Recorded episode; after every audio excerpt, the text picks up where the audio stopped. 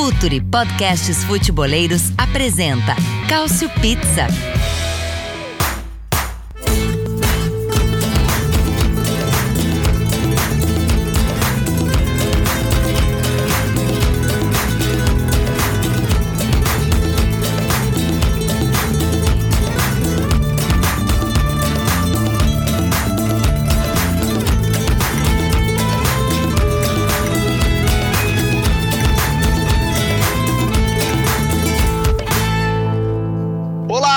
Todos muito bem-vindos à edição de número 77, 77 do Cautio Pizza.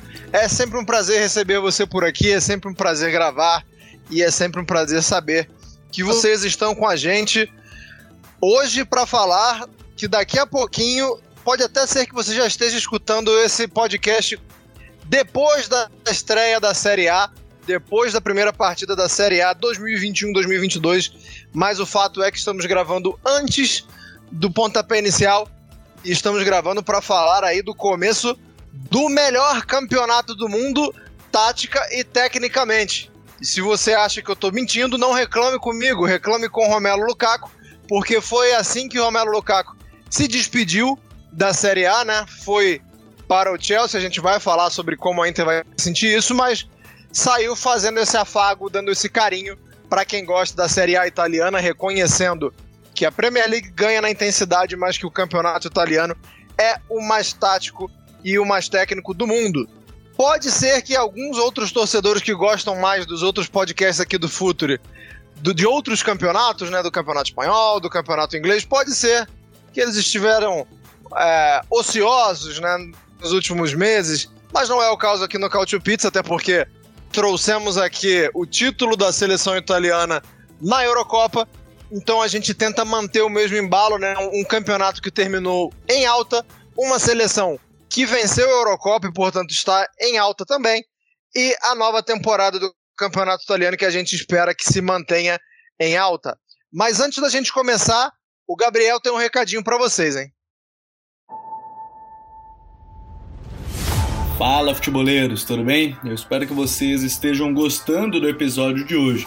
Mas antes de seguirmos com esse bate-papo, eu quero fazer um convite para vocês.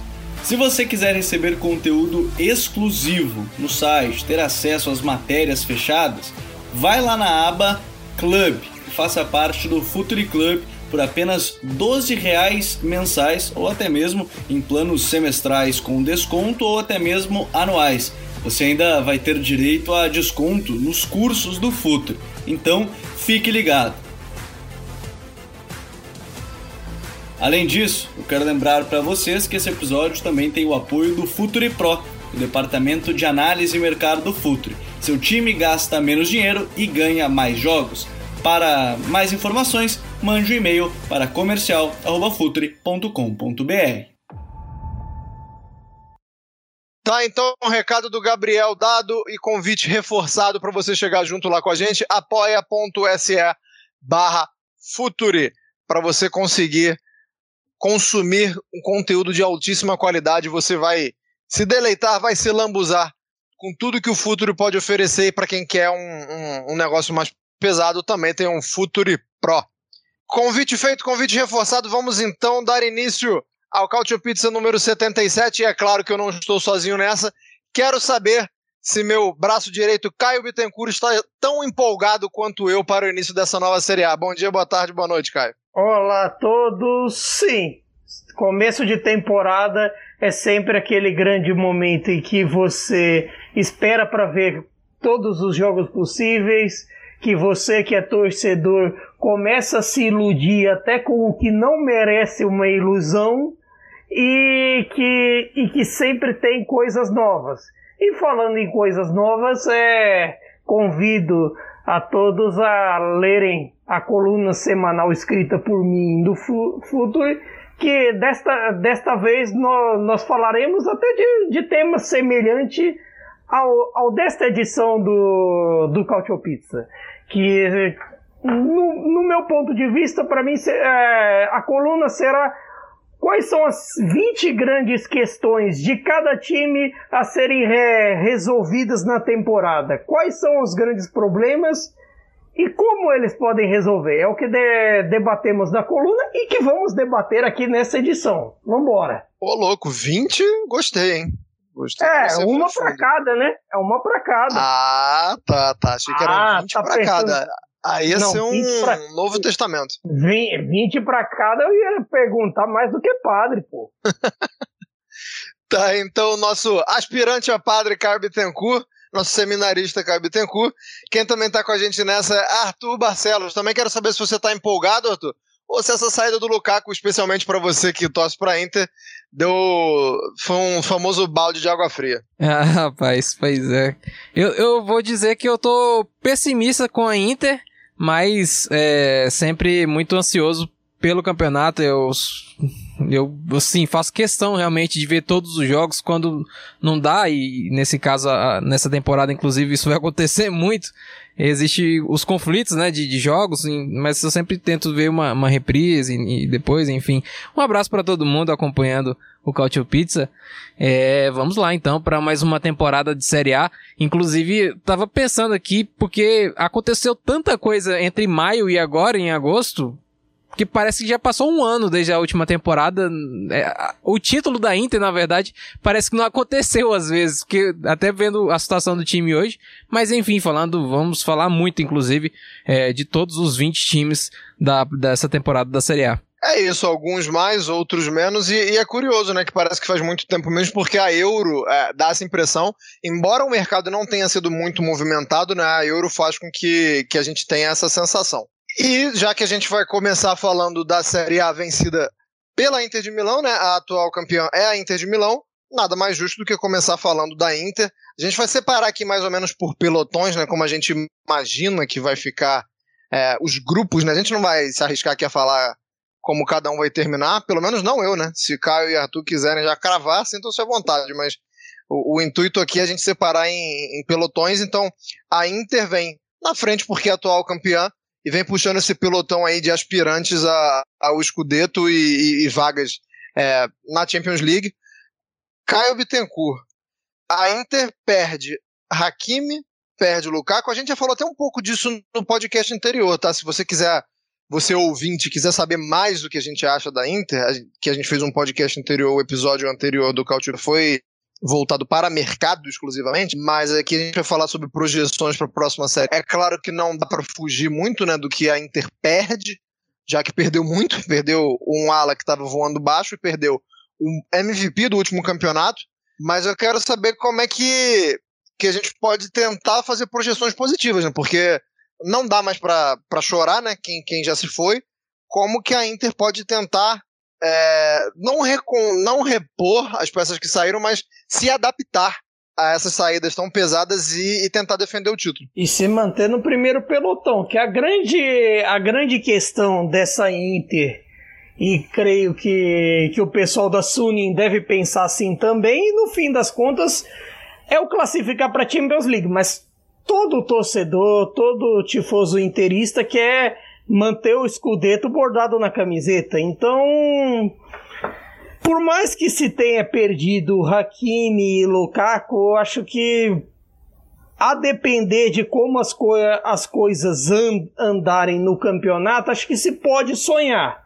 Eu acho que se é, que de, de repente o Dzeko pode garantir uns gols aqui e ali, o time a, as contratações até que foram boas, eu, eu achei a vinda do, Dan, do Dumfries boa, a vinda do Dzeko boa, por mais que ele seja veterano. Eu acho que ele, gar que ele garante um bom número de gols ainda. E, e acho que a partir disso a Inter pode pensar no que é o objetivo principal neste momento. Que o objetivo principal neste momento para a Inter é, é, é a questão Champions League questão Scudetto, eu acho que até o pessimismo da pré-temporada baixou um pouco essa essa adrenalina do título nos interistas, baixou um pouco no ambiente da Pinetina. Então é complicado. É, até porque você é, falou aí que, que o foco tem que ser a Champions League, é, não só a classificação para a próxima, mas também avançar nessa, porque o quebrar o porquinho, né? Quebraram o porquinho na temporada passada, o Conte tinha lá muita verba para usar, usou, mas hoje o time se encontra numa situação não confortável, numa situação desconfortável financeiramente, então quando a gente fala de Champions League não é só pelo projeto esportivo, não é só para manter o time ali no topo europeu, mas também porque acabou o dinheiro, como vocês muito bem citaram a frase do Márcio Braga no, no programa anterior. Quem gostou muito das saídas da, da Inter, né, principalmente do Lukaku, né, quer dizer, todo mundo gostou, né? Todo, todos os todos os postulantes ao título e todos os, todos os adversários da Inter gostaram. Mas a Juventus gostou um pouco mais, né, Arthur? Porque a Juventus é quem se encontra num, numa posição mais próxima ali de quebrar essa, esse reinado atual da Inter, né? Era quem vinha com hegemonia. É, eu queria que você falasse como, como a Juventus vai pode jogar diferente, porque mudou de treinadores, né? Sai o Pirlo, vem o Alegre, e como é que a Juventus pode jogar diferente se for um mercado bastante tímido? A gente teve poucas entradas, poucas saídas. Acho que de, de, de chegada é que vale a pena ressaltar o Locatelli, que fechou essa semana, né? Um namoro aí que, enfim, teve um desfecho. Ah, houveram outras contratações, mas acho que, que o Locatelli é, é o único que chega em, posição aí de, de, de chegar com, com status titular mesmo, né? Tem algumas saídas também, mas como esse time pode jogar diferente saindo do Pirlo pro Alegre sem, sem muitas mudanças no elenco? É, se a, a, a Inter sofre um processo de redimensionamento por conta da situação financeira, a Juventus admite o erro que ela fez nos últimos anos. O, o Sarri é, não teve o apoio que ele precisava para implementar né, a filosofia de jogo dele. É claro que a pressão por resultados na Juventus vai ser independente é, do que está sendo feito em campo. Vai ser sempre um time que vai buscar os títulos. E com o Pilo, o Pilo realmente é, não conseguiu entregar aquilo que se esperava dele. É claro que é um treinador inexperiente, né? A gente viu isso ao longo da temporada, é, como ele ainda precisa desse, desse, desse processo né, de amadurecimento. E na Juventus, o cara entregar isso realmente é muito difícil, só se for o Guardiola, sei lá. Mas, é, e, e agora o retorno do, do Alegre é o retorno vem no time, assim, não poderia, poderia ser mais perfeito, porque você tem a sua grande rival no momento de dificuldade, e agora você pega um time que vinha embaixo, vem embaixo, né? Então você tem muita margem para melhorar. E o Alegre, sendo pragmático do jeito que ele é, ele vai conseguir recuperar muitos jogadores e vai conseguir dar mais simplicidade a um time que muitas vezes é, acho que complicou demais as coisas na, na temporada passada. E aí você tem contratações pontuais. A do Locatelli, como você citou, é, era o cara que faltava mesmo ali, o, o registro, né? Porque o Arthur não conseguiu dar, dar consistência né, nessa função. Outros jogadores não tinham qualidade para fazer a mesma, a mesma situação. Por exemplo, o Bentancur, ele não é um jogador para fazer isso. E o Locatelli, Locatelli, ele vem de uma temporada espetacular na, no Sassuolo. É, na Itália também, na Eurocopa, ele assumiu um protagonismo que a gente nem esperava dele. E realmente ele chega agora com um patamar muito diferente. E, mas eu acho que o principal agora na Juventus, tendo, claro, o último ano do, do de contrato do Cristiano Ronaldo, ele deve estar tá com uma expectativa altíssima para ele melhorar ainda mais o desempenho dele, para ele deixar mais história dele na, na Juventus. Eu, acho, eu não acredito que ele vai continuar depois dessa temporada. É o Dybala. O Alegre gosta muito de Dybala e é um jogador que teve um, um ano muito ruim na, na temporada passada e, e ver a, a utilização dele na pré-temporada, a gente percebe realmente como ele é muito valorizado pelo Alegre. Então acho que se a gente tiver um, um, um de bala aí em alta novamente, é, não, não tem como realmente competir com a Juventus, é, pensando principalmente em termos de escudeto, porque é um time no patamar acima da Inter, porque sofreu redimensionamento, né, caiu muito né, tecnicamente o nível do, do time, e do, por outro lado, Milan, Napoli, Lazio, Roma não e Atalanta não reforçaram tanto a ponto de estar tá pau a pau com a Juventus também. É isso sem falar, acho que, que o efeito do título da Eurocopa também vai trazer benefícios para alguns times, mas acho que para a Juventus é maior porque é, Chiellini já vinha numa curva descendente, numa temporada de lesão, e aí ganha uma vida nova com a Euro. O Chiesa termina a Euro muito bem, né? começa a Euro ali brigando por posição e termina como uma, uma gratíssima surpresa. Locatelli, que quando jogou, foi muito bem. Então, assim, além, além do. Bonucci, mesma coisa. Exatamente, exatamente. Além do redimensionamento, como você explicou, do Givais, eu acho que o, o nível de confiança é, também está muito alto lá pelo Piemonte, porque ah, são caras na verdade, que... se você for prestar atenção com essa Juventus, acho que só terminou a Euro em baixa ali, mais ou menos, o Chesney e o Delite mesmo. E o Delite por causa daquela bobagem que ele aprontou na eliminação do Holanda. É, pra você ver assim... como é que o nível do, de confiança tá alto, o Bernardes, que já nesse começo de temporada no amistoso contra o Atalanta, também tem um golaço. Então, assim, eu acho que, que essa Euro ela, ela pode ter sido benéfica para alguns clubes, mas acho que para a Juventus foi, foi mais ainda, né? A galera voltou voltou voando baixo. E sobre essa questão do Dybala, vale dizer, eu acho é, tem uma questão que é até comum a muitos times nesse momento de mercado, que é que eu acho que vai se ecoar talvez das primeiras rodadas e talvez à medida que as renovações ocorram ou não, a gente se debata se o foco tá na se o, se o foco tá em dia ou se não tá. É, na Juventus tem a questão renovação do Dybala. Na Inter tem a questão renovação do Lautaro na mesa. No Napoli tem a questão renovação do Insigne na mesa. O Milan tem várias, várias dessas questões, e é, com Ibra e com, com alguns outros. Na própria Juve tem com o Cristiano também. Então eu acho que nessa temporada também veremos esses, pa esses papos por aí. Também. E, e, já que você deu o gancho de renovações dessa temporada, quem sofreu por causa de contratos na última foi o Milan. E o Milan perde ali o Tchalanoglu e o Donnarumma. Acho que dentro do elenco estava em prateleiras diferentes, né? O Donnarumma na primeira, o Tchalanoglu. O Tchalanoglu até frequentava a primeira prateleira em alguns determinados momentos da temporada, mas acho que é, não dá para comparar com o nível de importância do, do Donnarumma, Caio. É, eu queria que você falasse o seguinte: o, o Milan na temporada passada começou muito bem e no momento em que precisava um pouco mais de elenco, não teve esse elenco para manter a batida. Então a gente imaginava que, que era um time que precisava talvez não de grandes nomes, mas precisasse de, de, de um banco de reservas um pouco melhor não contratou, né? Não foi um time que gastou muito com contratações. Tem algumas chegadas ali interessantes, como a do Giroud. É, é, também tem o Manhã pro, pro gol e tal, mas aí não dá nem pra falar muito porque ele chega exatamente para substituir o Donnarumma. Então, assim, não, não há uma mudança de patamar muito grande no Milan, não tô errado? Pra, em questão de elenco, ainda não.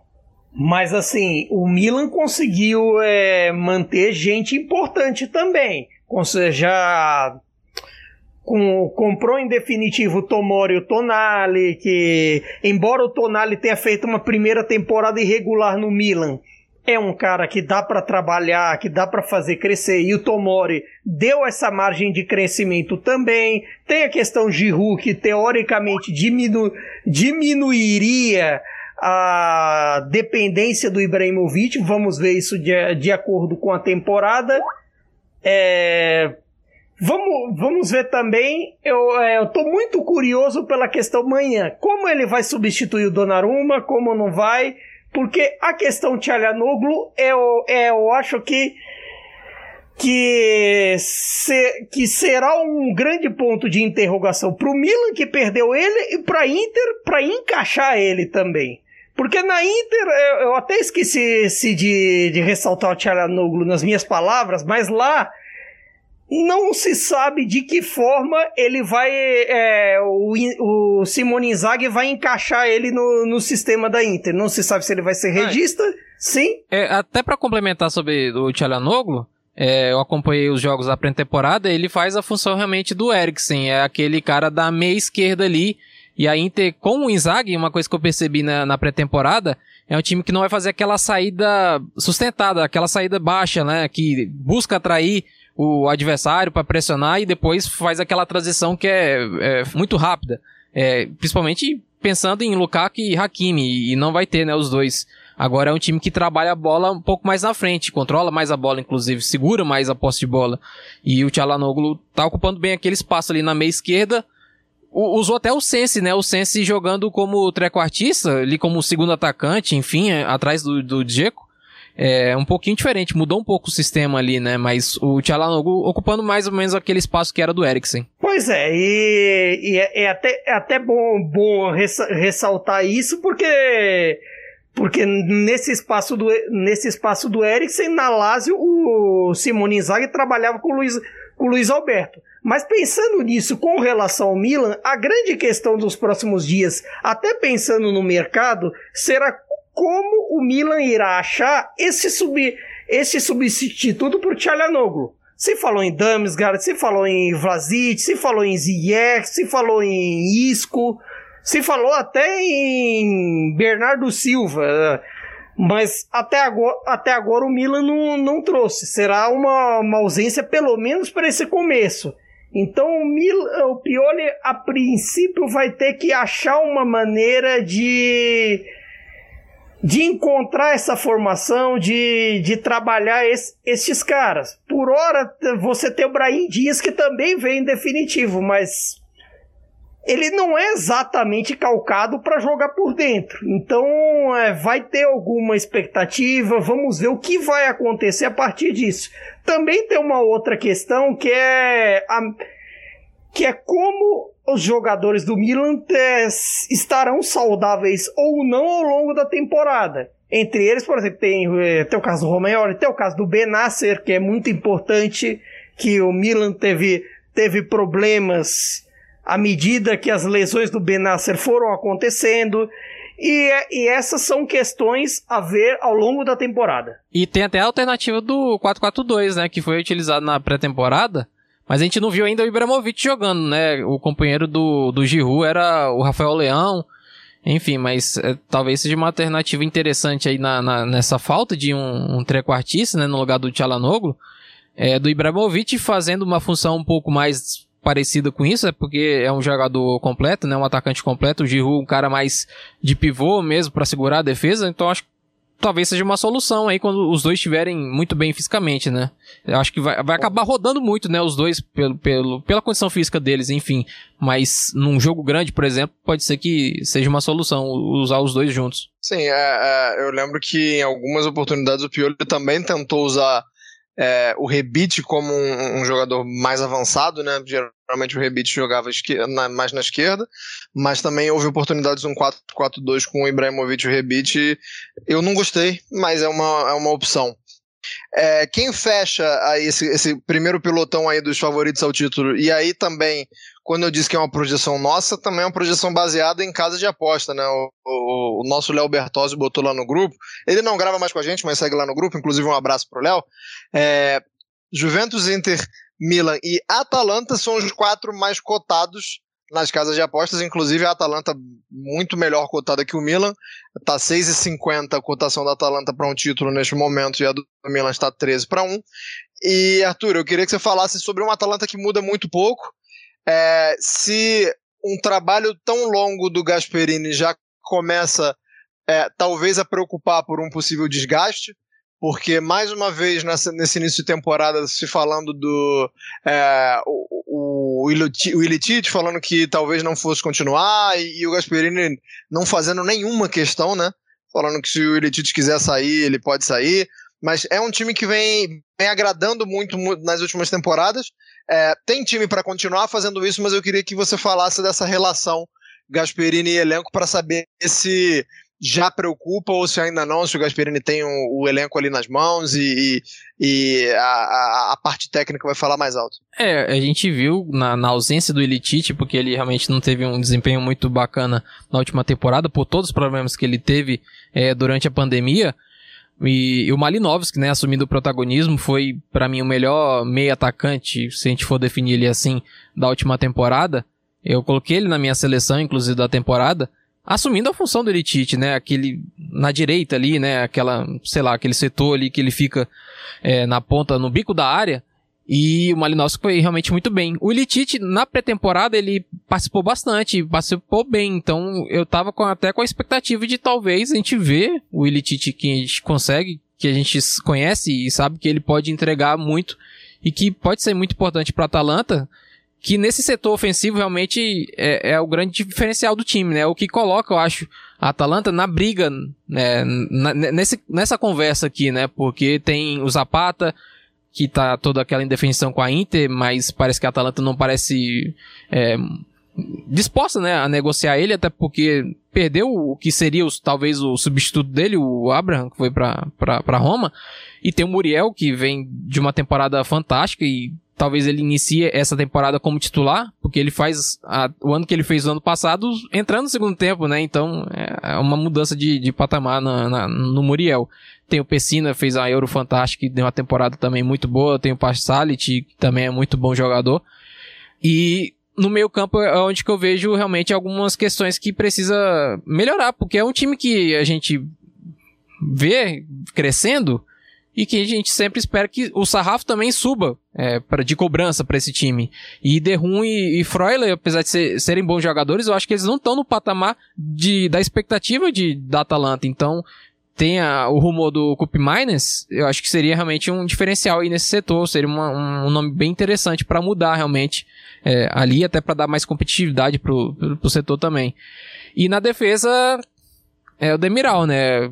Ver se ele vai realmente ter condições de assumir a, a função que era do, do Romero, ou se ele vai mudar algum outro jogador, talvez o Palomino, não dá para ser o Palomino, né? Vamos ser sinceros, talvez o Tolói mudando de função. E o Musso, o Musso realmente é uma garantia a mais em relação ao, ao Golini e ao Sportiello. Então a Atalanta ela continua nessa conversa, né? Mas eu acho que ela precisa de alguns reforços ali para realmente é, se candidatar à briga por título. Até porque vai dividir as atenções com competições europeias mais uma vez, então nunca é demais lembrar que elenco faz muita diferença. Se eu não me engano, essa é, a, essa é a última temporada em que a FIFA ainda vai permitir cinco substituições, não é isso? A partir da próxima já volta para três.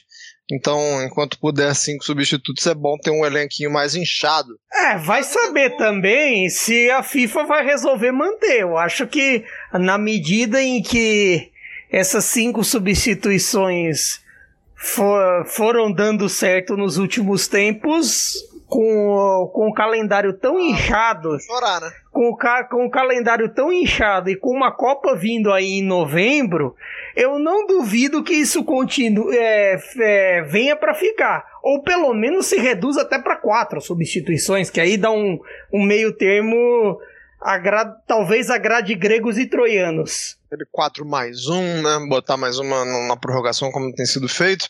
É hora de, então de falar do Napoli, Caio Bittencourt. E eu acredito que você tenha ficado feliz com a saída do Rissai, que foi para Lazio, porém chegou o Juan Jesus. Então eu queria que você falasse, é, desse foco a esse setor defensivo aí, para falar como esse setor defensivo pode ajudar ou pode atrapalhar na, na luta do Napoli, acredito eu, que seja por vaga na Liga dos Campeões, né? Mais do que isso, acho que seria um otimismo é, demasiado. Mas é, em uma briga por Liga dos Campeões, como esse setor defensivo que a gente vê é, o, o Koulibaly alternando bons e maus momentos, né, já viveu sua melhor fase, inegavelmente, porém já esteve pior, já também já teve uma fase pior, deu uma retomadinha aí, mas eu queria que você focasse no setor defensivo aí que o nosso querido Spalletti vai, vai pegar. É, é uma das questões da temporada mesmo. Porque assim, se você for pensar é, no ataque ali com com o si, mesmo com esses problemas de renovação, tem a questão uh, Lozano, Politano, Osimen e até o Mertens mesmo voltando de lesão, isso não chega a ser um problema, nem, nem Zilinski que outrora era malhado por esse perfil e foi, junto com o si, o melhor jogador do Napoli na temporada passada. Por enquanto não chega, mas há, mas há, mas há especialmente três questões ne, nesse time. Uma, a questão de zagueiros, porque Koulibaly, assim como o Ozyman, ficará um mês fora. Um dos problemas que essa temporada vai, vai ter para quem tem jogadores africanos é a Copa da África em janeiro. A Copa da África é maravilhosa, adoro assistir, etc. Mas o torcedor talvez irá, irá ficar pensando assim como os torcedores de clubes brasileiros pensavam na Copa América. Torcedor querendo que a seleção rode logo para ele voltar logo para casa. Claro, vai ter data FIFA em janeiro, vai ter eliminatórias em janeiro, mas mesmo assim o torcedor vai querer o seu jogador são e salvo da data FIFA. E aliás, até entre parênteses também, falando da, da Copa da África, um outro problema que vai acontecer com quem tem jogadores de, da América do Sul. Agora em setembro e outubro, com três datas de eliminatórias, vão ter. Vai se criar um problema de jogador jogar na quinta-feira na América do Sul e voltar para e voltar para jogar no sábado na, na Itália. Então, haja coração que vem problemas por aí. Mas voltando para voltando para a questão Napoli, você tem essa, essa questão do Koulibaly, os altos e baixos naturais que ele tem vivido por conta do físico, por conta de outras questões também. Tem a questão do Manolas, que é outro que vem vivendo até um pouco a mais de problemas físicos. Vamos ver se é uma questão, se for uma questão da temporada excessivamente atribulada na temporada passada, ou se já é um sinal de declínio, talvez. Isso se ele ficar, porque também tem um papo de Olympiacos no meio do caminho. O Hackmani, que cresceu bastante no segundo semestre do ano passado. Por hora, temos quatro zagueiros, já, já é definida a questão, mas o Juan Jesus é uma incógnita por conta dos problemas físicos, por conta da descendente que ele teve na reta final de Roma, embora ele já tenha vivido alguns bons momentos em Inter e Roma, mas o momento está em descendente. É bem verdade que o melhor momento dele foi com o Spalletti, e é nisso que se apoia quem espera um bom momento dele. E tem uma, as duas outras questões paralelas. Uma, a questão meio-campo. A questão meio-campo, a princípio, o Spalletti pensava em um 4-2-3-1, similar ao que o Gattuso jogava na temporada passada em alguns momentos. Até para tentar potencializar o Insigne, tentar potencializar o Lozano, o Politano, o Zilinski e principalmente o Osimhen. Só que há, uma, há, uma, há um problema defensivo. Primeiro porque o Demi se machucou. E o Demi era, o, era, o, era a peça vital. E o Demi não tem substituto. Fabian Ruiz não sabe fazer exatamente essa função. O que obriga o Napoli a jogar ou com 4-3-3 ou ir procurar no mercado. Só que o Napoli não tem dinheiro na praça para fazer isso. Então corre vendo se alguém se alguém é se alguém aceita aceita esses empréstimos com opção de compra. Então é um grande problema a se resolver. O outro problema da lateral esquerda, que se pode resumir com o problema do Gulan de sempre e com o Mário Rui, que dispensa apresentações. E, e, e o Napoli, por fim, no fim das contas, é um grande mistério. Nunca dá para dá pra saber, não, saber o que esperar de um time que é capaz de ganhar de qualquer time do mundo nos seus dias bons e é capaz de perder de qualquer time do mundo nos seus dias ruins. Napoli que estreia contra o Venezia no domingo, então quem quiser acompanhar o, o começo desta saga do misterioso Napoli já sabe quem, quem vai ser o, o, o primeiro adversário. Quem deve é, ficar ali próximo ao Napoli, né? Eu acho até que o time do Napoli é o superior, tem um elenco superior e acredito que o Napoli seja é, o, o, time que vai tentar pegar uma vaga na Liga dos Campeões que, que em tese tem mais força para Juventus, Inter, Milan e Atalanta, acho que o Napoli pode beliscar, mas a gente não pode tirar dessa briga, a gente não pode descartar Lazio e Roma.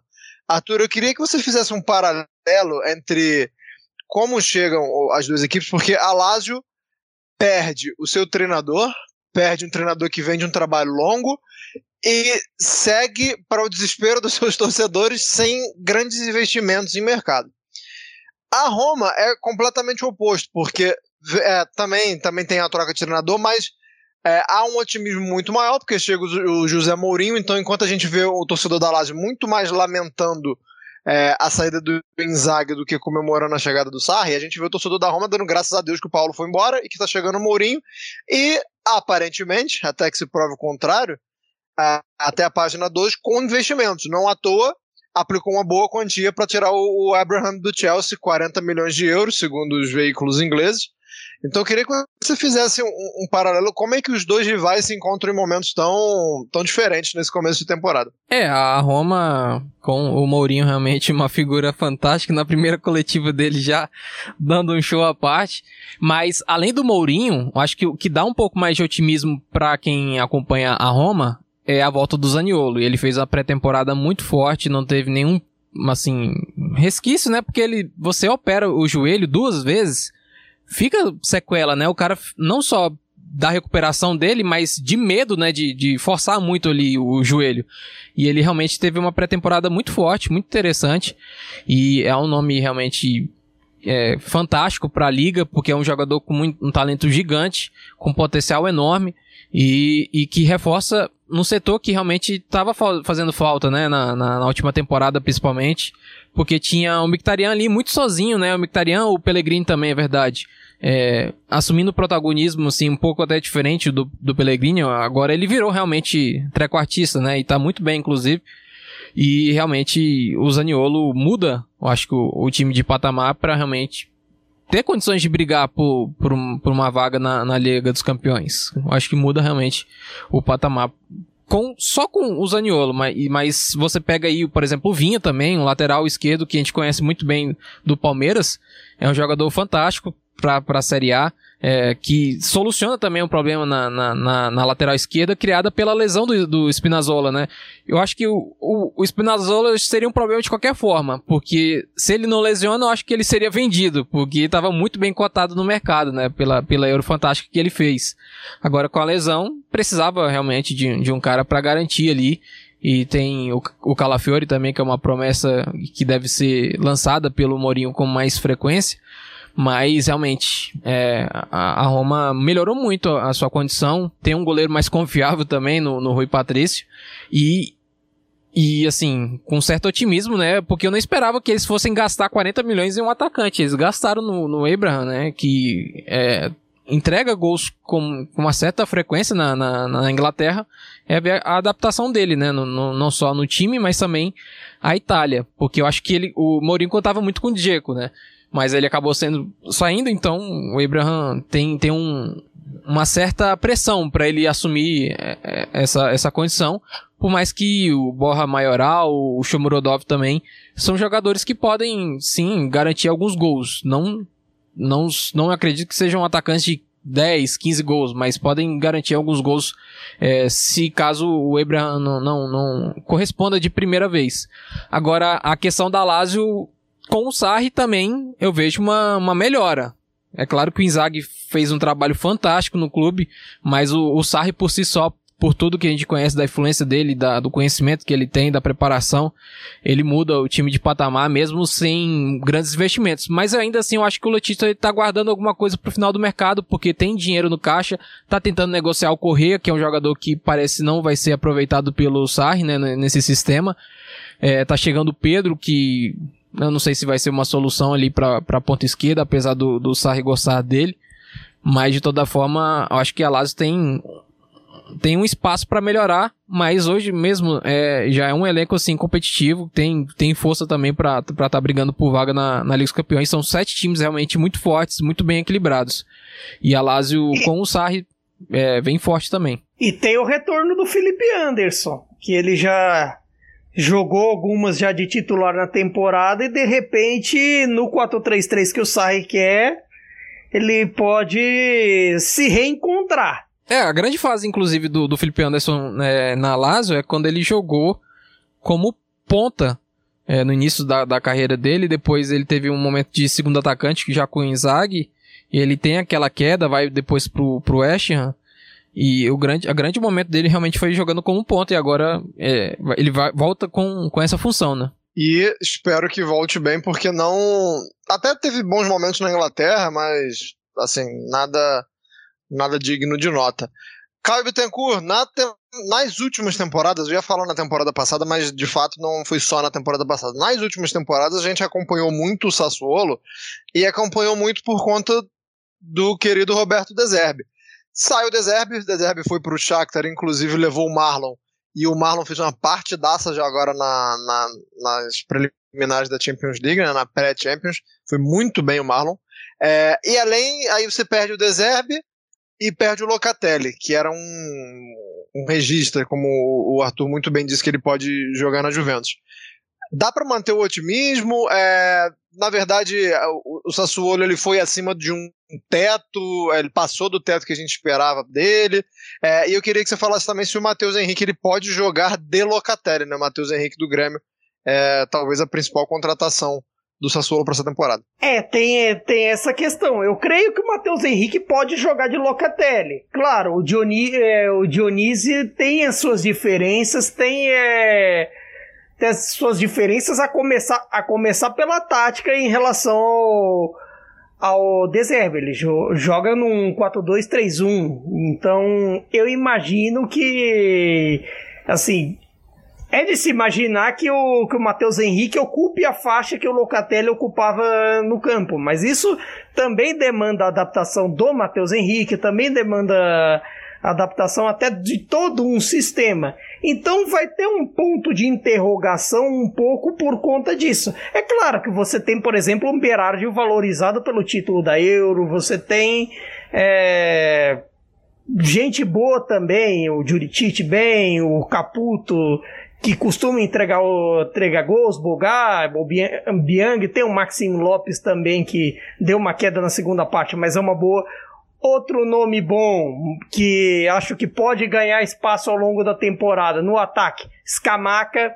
Scamaca, bom, jo bom jovem, bom fazedor de gols, tá no caminho. Outro, a, outro também, que a competição no ataque do Sassuolo é forte, porque tem Caputo, tem Scamaca e tem o Raspadori, que é campeão de Euro, que foi convocado pelo Mantini, e essa é a grande expectativa. A questão do Sassuolo neste momento é, é saber como a bola vai chegar no ataque. Os caras que fazem gols, eles já têm. O resto é, é ver com, com o trabalho do Dionísio e como eles vão fazer. O Dionísio deu, deu a impressão no título do Empoli na Série B de que poderia construir um sistema assim. Mas. Deserbe é deserbe. E só uma dica é aqui, é, Anderson, rapidinho.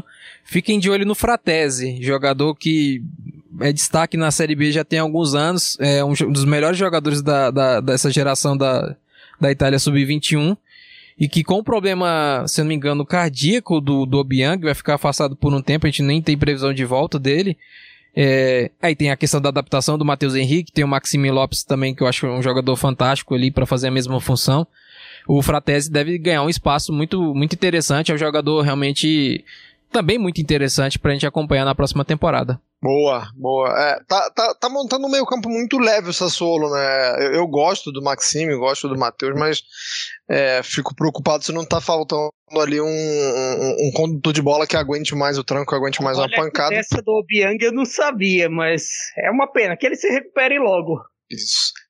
É, Arthur, eu vou jogar. É, eu vou correr o risco de ser repetitivo aqui, porque eu me lembro que quando a gente fez a, a análise de fim da temporada, né, da temporada passada, a gente até contou com o Vitor Sérgio Rodrigues, é, eu botei a Fiorentina e o Cagliari assim num, num balaio, digamos assim, de times que a gente esperava mais. Algumas temporadas eles não conseguiam é, oferecer, né? não conseguiam produzir um pouco mais.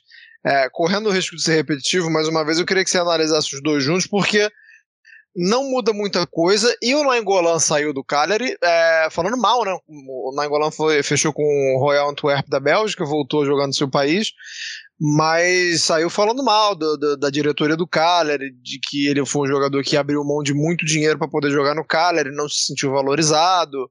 É, queria que você, porque é, era um projeto que a gente tinha como muito ambicioso, o Cagliari, mas com o passar do tempo as coisas não vão acontecendo, a gente já não sabe se o problema é de quem é o problema, né? Se é azar, se, se tá ali com um técnico que a gente vê realmente que teve, né, problemas com o técnico, com certeza teve com a questão do Di Francesco, é, mas eu queria que você falasse desse projeto de Cagliari e Fiorentina que prometem, prometem, prometem e não cumprem. É, a questão do, do Nainggolan, como você mencionou, foi até uma surpresa para mim, ele acabar retornando para a Bélgica, lá para o Royal Antwerp. É, porque ele realmente ele, ele tinha mais um ano de contrato com a Inter, ele já estava acertado com essa rescisão de contrato, ele vai ele recebeu metade né, do, do que seria desse contrato, que ele receberia normalmente o ano inteiro se ele ficasse é, sem fazer nada lá na, na Pinetina, é, para jogar no, no Cagliari, né? E isso acaba não acontecendo, porque segundo ele, a diretoria do, do cara ele sumiu, né? Nunca mais falou com ele. Então ele acabou voltando para a Bélgica. É, mas mesmo assim, e muito interessante, porque acompanhando a pré-temporada, o Strutman é, deu, um, deu realmente uma qualidade bem interessante ali. Ele não, eu não gostei muito dele no Genoa, nesse retorno dele para a Série A, mas no Cagliari ele, ele acabou realmente dando um, um, uma sustentação bacana ali no setor. Tem o Rog, tem o, o Marim, né, o Romeno também, muito bem na pré-temporada. São nomes interessantes ali, é, até pensando na questão do, do Nainggolan, na, na, última temporada não gostei do desempenho dele, ele fez questão de voltar pro Kyler, mas o desempenho dele não, não, não foi convincente. E aí você tem, como sempre, a expectativa de gols do João Pedro, né? O João Pedro é, é, é, o cara que carrega realmente o Kyler e, e é o cara que pode entregar pontos, né? Quem sabe o Pereiro também possa ajudar ele, porque vem de temporadas muito ruins, né? Mas ele acaba sendo finalizando a última temporada como herói. Ele fez o gol mais importante do time, é, mesmo vindo embaixo, mas ele faz um gol muito importante para garantir o time na, na Série A. Quem sabe ele possa ganhar, né, é, essa condição. E, e, eles mantiveram o cara que segura ainda mais. Se eu falo do João Pedro que dá pontos, o Crânio no gol mais ainda, né? Então, realmente, é, o, Ca o Cagliari com o Seplit agora, a expectativa é que tem um ano mais tranquilo do que foi na, na temporada passada. O Semplit conseguiu melhorar muita coisa ali no time, mas mesmo assim acabou lutando, né, até o finalzinho é, contra o rebaixamento. Quem sabe possa ser um ano mais tranquilo. No caso da Fiorentina, muita expectativa pelo trabalho do italiano, que a gente viu no, no Spezia, o futebol fantástico que a gente, viu, que a gente acompanhou do, do time, muito limitado tecnicamente e que entregou muito, muito bom mesmo futebol. E a Fiorentina tem muito mais condições, né, para para pro, pro italiano desenvolver ainda mais. Só que tem a questão do Vlahovic, que foi o cara que realmente carregou a, a equipe na temporada passada. Se ele sair, quem que vai substituir é, é, em qualidade? Vai conseguir manter essa cota de gols? Não, não digo no número de gols, mas pelo menos mais de 15 gols na temporada, né? Se especula o próprio Scamaca, que o, o Caio falou do, do de, de, talvez surgir no Sassuolo, porque ele é um jogador do Sassuolo, mas nunca jogou por lá é, numa temporada inteira. É, para substituir o Vlahovic, mas o próprio presidente da Fiorentina fala que não quer vender ele agora, quer segurar ele mais um ano, porque sabe que ele é realmente um jogador muito importante.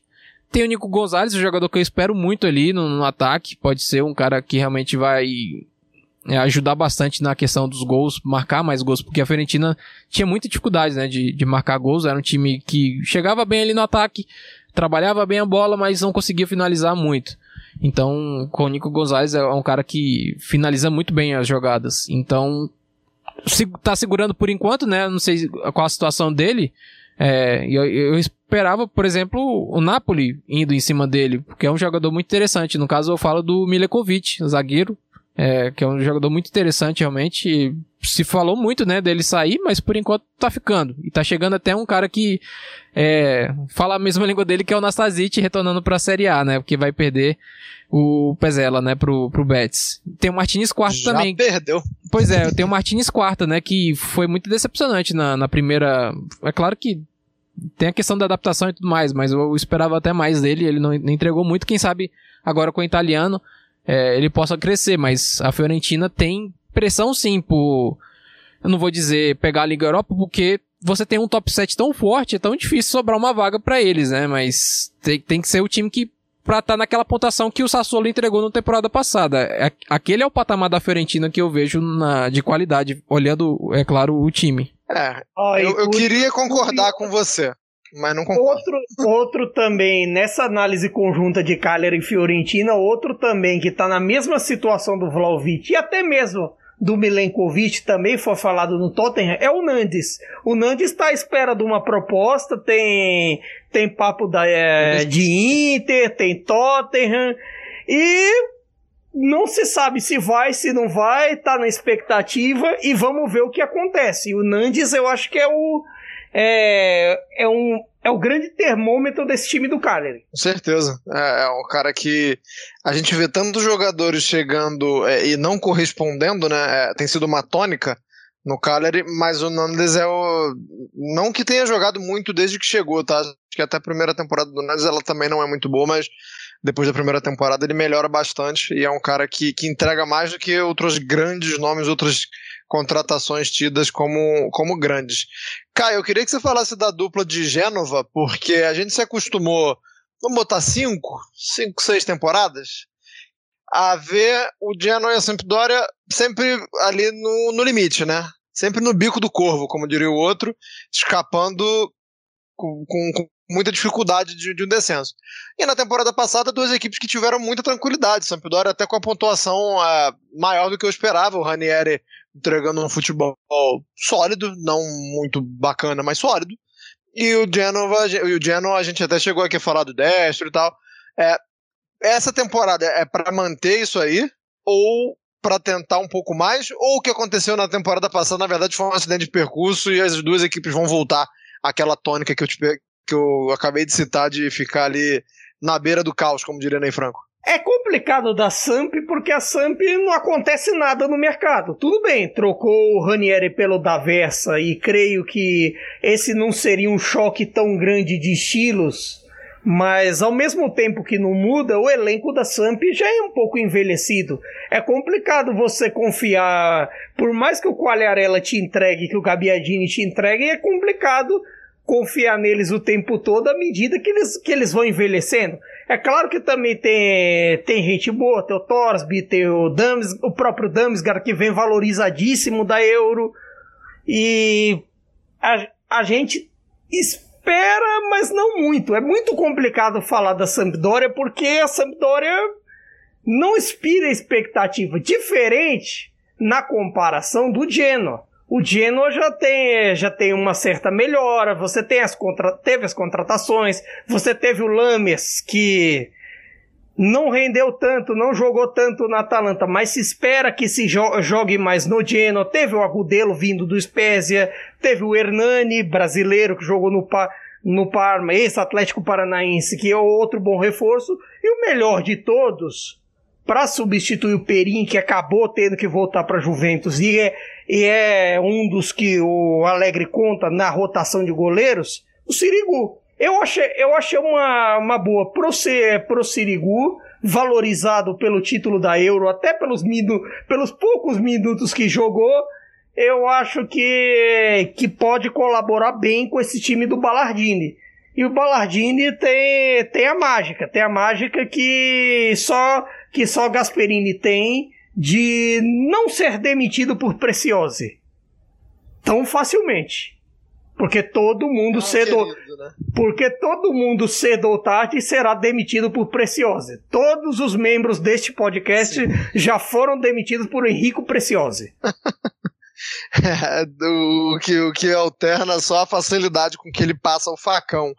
É, a gente passando agora por outras equipes. É, com todo respeito, tá, gente, a, a, ao torcedor da Udinese, quem gosta da Udinese, eu vou passar um pouco batido pela Udinese. Por quê? Na, no, no episódio passado a gente já falou como é preocupante a situação da Udinese quando perde dois dos, dois, dois dos melhores, não, né? Os dois melhores jogadores, né? O De Paul foi pro Atlético de Madrid, o Musso, a gente já citou aqui, é o novo goleiro da Atalanta. Então acho que não faz muito sentido a gente, é, mais uma vez, passar um parâmetro da Udinese aqui, porque nada mudou. Não chegou ninguém, é, não saiu ninguém, também novo. É, a gente chegou, tem... assim, de fato, de relevante a vinda do Silvestre pro gol. Mas assim, não, né, não mas acontece citou, nada é. Udinese nem para vender. Sim, nem para gente... vender depois disso. É porque a gente já citou a chegada do Silvestre na, no último episódio. Então, como a gente já. O, o, o que a gente falou na questão de mercado já abordava como a gente vai enxergar a, a, a próxima temporada da Udinese, eu deixo aí para vocês ouvirem a, o último episódio. E, e vou jogar para você, Caio, a questão do Bolonha, porque eu acho que já não era uma, uma temporada vista como algo de muito diferente né, para o Bolonha. É, se vê uma tentativa muito tímida de tentar é, se desprender de alguns jogadores é, mais antigos, sai o Danilo, sai o Palácio, é, chega o Bonifazzi, né, que é bom zagueiro, não é, não é excepcional, mas é bom zagueiro, chega o Arnautovic, mas aí, meu amigo, a temporada começa com uma eliminação para Ternano na Copa da Itália. Então, como é que a gente faz um prognóstico otimista para pro Bolonha? Não dá, né, cara? É difícil, porque no meio disso tudo, você ainda tem uma expectativa de você não saber se vai manter alguns dos seus pilares defensivos, como o Tomiyasu, que tá sempre na iminência de sair, porque todo mundo quer. Tem a questão Orsolini, que é um cara cotado no mercado. Tem outras e outras razões. E, mas assim, como é que você vai pensar a temporada do Bolonha depois de. É, você vai pensar sobre o ponto de vista de quem deixou abrir 5 a 1 para Ternana ou quem recuperou um 5 a 1 Tipo, chegou um 5 a 4 pelo menos. É complicado. E o Arnautovic até o momento não. É, não é, não sei se ele entregaria tudo isso que se espera. É por isso até que a gente já nesse recorte, até a gente fez um recorte antes de para planejar o programa e tudo mais, a partir da Udinese que que o, o diferencial é o de nada mudar, que nada muda na Udinese e por isso sempre está a frequentar o, o pelotão de baixo, as expectativas mais baixas possíveis, o Bolonha a gente tem expectativa mais baixa. Como a gente vai ter expectativa positiva com o Bolonha, sendo que parando para analisar as duas últimas temporadas que o, que o Mihailovic tudo bem, ele teve seus problemas pessoais tal, mas ele não conseguiu arrumar esse sistema defensivo. Ele teve, se você for parar para pensar em duas temporadas, três clean sheets em pouco mais de 70 jogos. É muito pouco para se analisar. E não é de se esperar que seja diferente, mesmo com Bonifase. Mesmo com Bonifase com a ascensão do Sumaoro. É, a gente, a gente tenta ver os pontos positivos, mas eu acho que uma eliminação tão precoce assim. É, a, a Copa da Itália é a das que menos tem zebra, né? Que eu conheço, assim, das Copas é, nacionais. E quando a gente vê o, o como você muito bem disse, abrindo até um 5 a 1 é, para você. É, é claro que não dá para você é, mudar todo um planejamento de uma temporada por causa de um jogo, principalmente do primeiro jogo da temporada, mas, como diria o outro, né? Há sinais fortes sinais. E outra, falando da Copa Itália, só para constar, até pro ouvinte se situar, a Copa Itália não só é apenas uma das mais anti-zebras do mundo, como só uma vez, só duas vezes um time da segunda divisão foi campeão, da segunda divisão abaixo, e um deles foi o Napoli, quando o Napoli estava em baixa lá nos anos 60. Isso diz muito sobre, sobre a falta de zebra, falta de alternância, e ainda mais agora que só podem disputar equipes da Série A, da Série B e quatro equipes selecionadas da Série C. Ou seja, mais segregacionista ainda. É isso. Ela é feita, ela é feita para não dar zebra, na verdade, né? A Copa Itália. Arthur, é, eu vou jogar o Verona para você.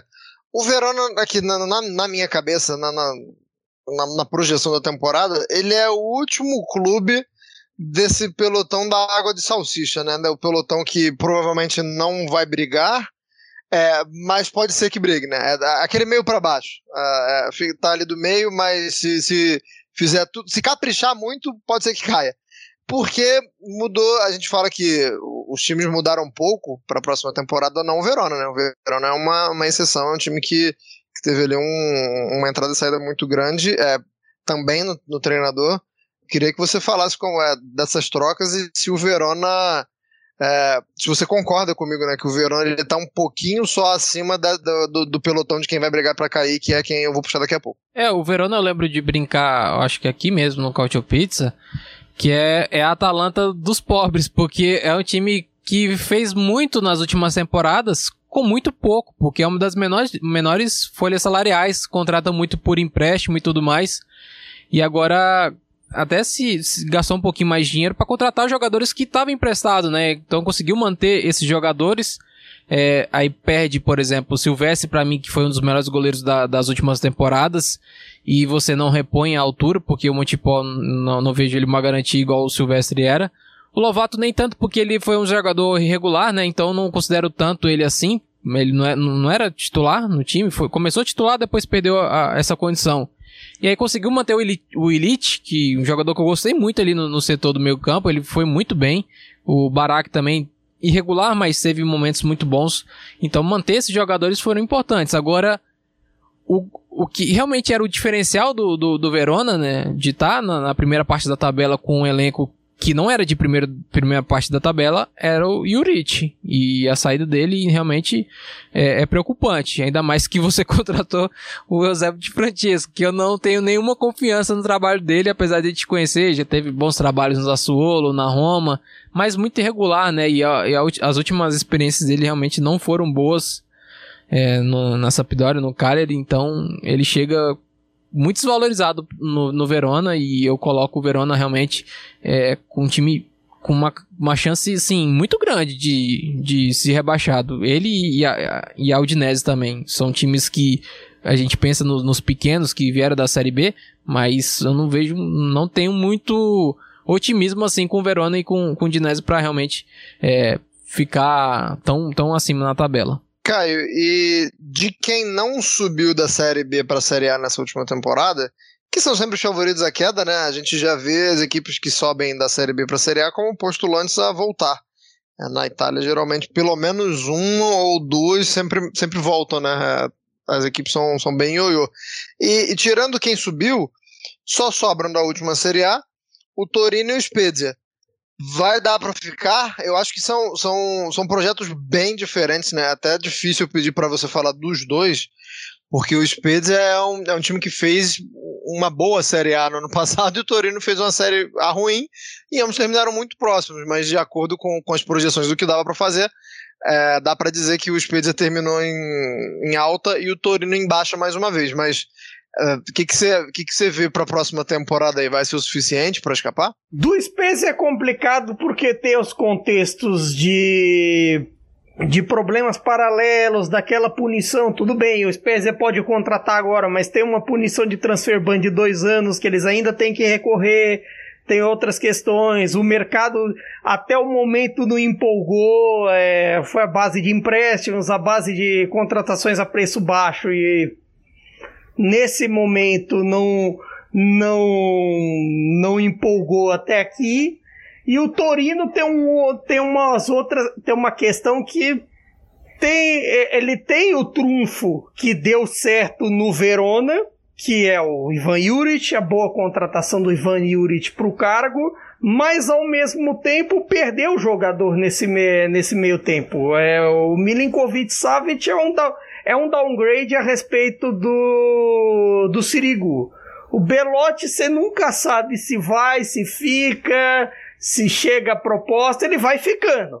Ele vai ficando, vai acabando se, acabar sendo uma forçada uma bandeira uma bandeira granata. E tem a questão também do Bremer, tem, tem peças boas no Torino, mas ao mesmo tempo o Torino não é exatamente algo confiável. Eu acho até que que no rol das decepções ali com, entra junto com Cagliari e Fiorentina e até num grau mais abaixo, porque dá para esperar algo mais de certas peças ali né, do todo, mas o time não rende pare... e ao mesmo tempo parece que o mercado não inspira grande coisas neste momento. E é difícil esperar. E eu e o Torino e o Verona, tipo, estão até nesse. Eu, o Torino, eu fiquei até na dúvida se vai nesse limbo ou se briga direto pelos 40 pontos. É difícil pensar. Das trocas de treinadores, essa foi, confesso, que foi a, uma das que me deixou mais curioso de ver como vai ser a temporada, porque é, o Juric tinha uma defesa no Verona que não era das mais sólidas, mas porque se, se propunha jogar também, né? Como o Arthur disse aí, era, era algo muito parecido com o que tenta fazer a Atalanta. Então eram, eram zagueiros ali que tinham, tentavam conduzir a bola e tal. Então você ainda conseguia entender quando o Verona era muito vazado, porque tentava usar esse, esses zagueiros também na, na, na e ainda assim não era muito vazado o Verona. O desafio do é, Juric, é. o desafio do Juric é fazer que nesse momento uma defesa do Torino que foi tão problemática na temporada passada Isso. seja essa defesa forte. Ele vai é, seguir com os três zagueiros e tudo mais, mas vai ser difícil. Esse era exatamente o meu ponto. Como ele foi um cara que conseguiu fazer uma defesa jogar a bola e ser sólida, agora eu quero ver ele fazendo o Torino, que é uma peneira, né? Que é, que é um time que toma goleada semana sim, outra também. É, para falar que, de, de, quem chegou da Série B, né, que, como eu acabei de dizer, são sempre postulantes à, à queda, eu vou jogar para vocês aí, é, para falarem o que vocês quiserem. Não se alonguem muito, por favor, a gente já está aqui na reta final. É, Salernitana, Empoli e Venezia. É, acho que há muita coisa boa para falar dos três, né? Acho que é, a gente sempre tenta, tenta puxar mais a brasinha assim para ver o, pontos mais atrativos para o campeonato, né? Acho que o Venezia está tá fazendo um mercado muito interessante, inclusive, apesar de. É, muito criativo, digamos, né? Muito criativo para o que dá para fazer. É, a, a, Salernitana também é conseguindo um empréstimo de alguns jogadores interessantes. A gente pode passar uma listinha daqui a pouco, mas eu queria que vocês se dividissem aí para falar das expectativas de Salernitana, Empoli Venezia, começando por você, Arthur. Eu vejo desses três o Empoli com mais condições de, de permanecer na Série A. Apesar de ser o treinador que eu menos, assim, talvez confie. O André Azzoli não, não confio tanto no trabalho dele, apesar dele, assim, taticamente e tudo mais, ele mantém a escola Empoli, que é a escola do Sarri, do Gianpaolo, do, do Dionísio agora que tá no Sassuolo, é, é, o mesmo estilo de jogo, não vai mudar a, a, forma do Empoli jogar. Mas a gestão dele realmente não foi legal. Inclusive, quando o Empoli esteve na Série A, ele estava lá também e, e, caiu junto, né? Então, ele retorna agora quando o Empoli volta também. Enfim, mas é um time interessante. Parece que vai ainda se reforçar com algumas coisas no final do mercado. Tem, tem, parece que tem bala para conseguir realmente um reforço importante ou outro. É um time que tem condições, sim, de, de, de brigar ali. O é... Cutrone eu confesso que não esperava, hein? Pois é. Achei a chegada do Cutrone uma gratíssima surpresa pro Empoli. E tem até especulação agora do Pinamonte também, que é outro centroavante de um time grande, caro, no caso da Inter, né? E que pode garantir alguns gols aí, que sempre são importantes para esse time que estão é, com essa realidade de é, brigar contra o rebaixamento. O Veneza, como você falou, e a gente já falou muito também na, na última edição, Contratações, assim, muito interessantes, é, curiosas, mas também são apostas bem arriscadas, porque são jogadores jovens que nunca saíram do, dos países deles ou que não tem nenhuma experiência na Série A.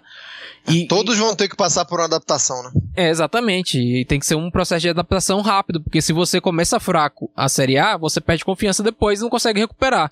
Então tem que ser um início forte. É, e, eu tava até vendo que o centroavante deles é, é, forte, inclusive revelado na, na Inter, ele fez muitos gols na Série B. Vamos ver se agora, a primeira vez dele jogando Série A, se ele vai conseguir manter. É um centroavante que, quando ele surgiu na base da Inter, se tinha muito é, a comparação com o Vieri, que é um, ele é um centroavante alto, forte, rápido e canhoto. Então, vamos ver. Fala o nome da fera. É Francesco Forte. é o nome dele. É, e, e, tem o, o, jogador que veio do, do, se não me engano, do Bruges, é, o Okerek, é, veio do futebol belga. É um jogador muito interessante, quem sabe. Eu fiquei até surpreso por ele ter chegado no, no, no Veneza. Pois é, eu fiquei muito surpreso dele ter chegado no, no Veneza, que teve contratações realmente muito interessantes. Eu tô ripando muito o Búcio, como o, o Anderson já falou também na última edição, um jogador um pouco irregular, mas tem uma qualidade realmente fantástica. Então, é, o Venezia é, é, isso aí. E falta a Salernitana, a Salernitana do pobre Cime, né? Como eu já até falei também na última edição. É o Castor e a Catenaccio. Vai marcar muito forte, vai bater em todo mundo. É, vai jogar recuado também e vai meter bola longa no Cime, que, e seja o que Deus quiser. No Crotone quase que funcionou.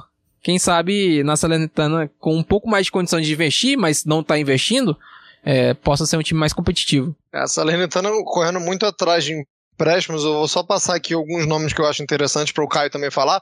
É, chega o Castanos, né, que na base da Juventus sempre foi muito bem, mas nunca conseguiu dar um salto, né? Nunca consegue sair ali da base para o profissional e, e manter o mesmo nível. Chega o Ruggeri, né, da Atalanta, emprestado, bom também, e, e o Bonazzoli, o Federico Bonazzoli, atacante, os seus bons dias, né? É, não, não chega a ser lá dos melhores, mas assim, para o nível da Salernitano, eu acho uma contratação interessante, todas elas por empréstimos e como você já disse, tem também nosso querido Simi.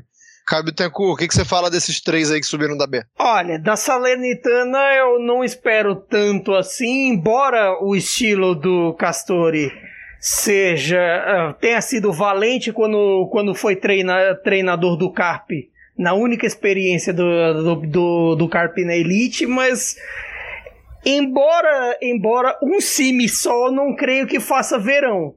Porque a Salernitana também teve é, algumas perdas importantes nesse, nesse processo. A perda do André Anderson, a perda do Tutino, que acabou que não. É, que voltou para o Napoli voltou do empréstimo para o Napoli e agora foi um dos tantos reforços de um Parma que vem forte na Série B, pra, vem forte para voltar, é o grande favorito, inclusive. E por conta disso, eu espero menos da Salernitana em relação ao Venezia, que eu acho que é um mercado um pouco arriscado, mas Se der certo, é coisa que eles viram gênio, eles viram gênios, mas assim, a grande expectativa, como eu falei na outra edição, é o Caldara. Eu acredito em Caldara. E tem a questão Empoli também, que até me surpreenderam terem trazido o Cutrone, terem trazido o Luperto para a zaga junto ao Napoli, o Vicário no gol também, que é algo a se esperar com o empréstimo dele junto ao Cagliari. E vamos, vamos ver o que vai acontecer desses aí.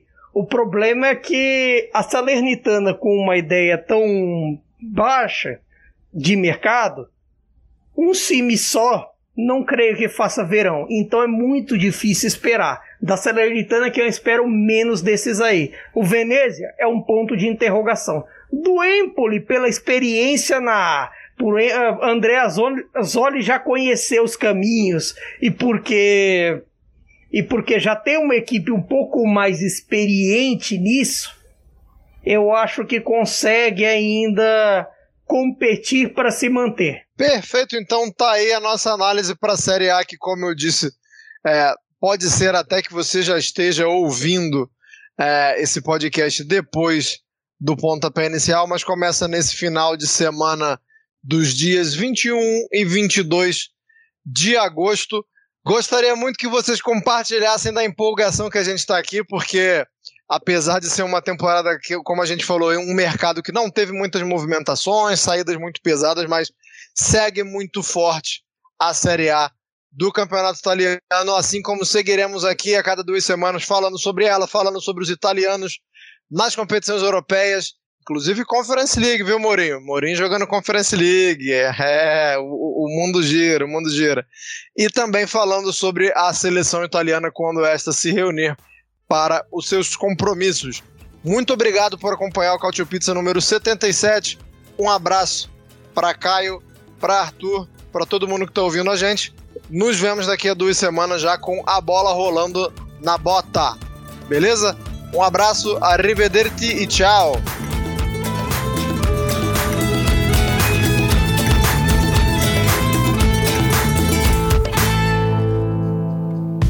Futuri apresentou Cálcio Pizza.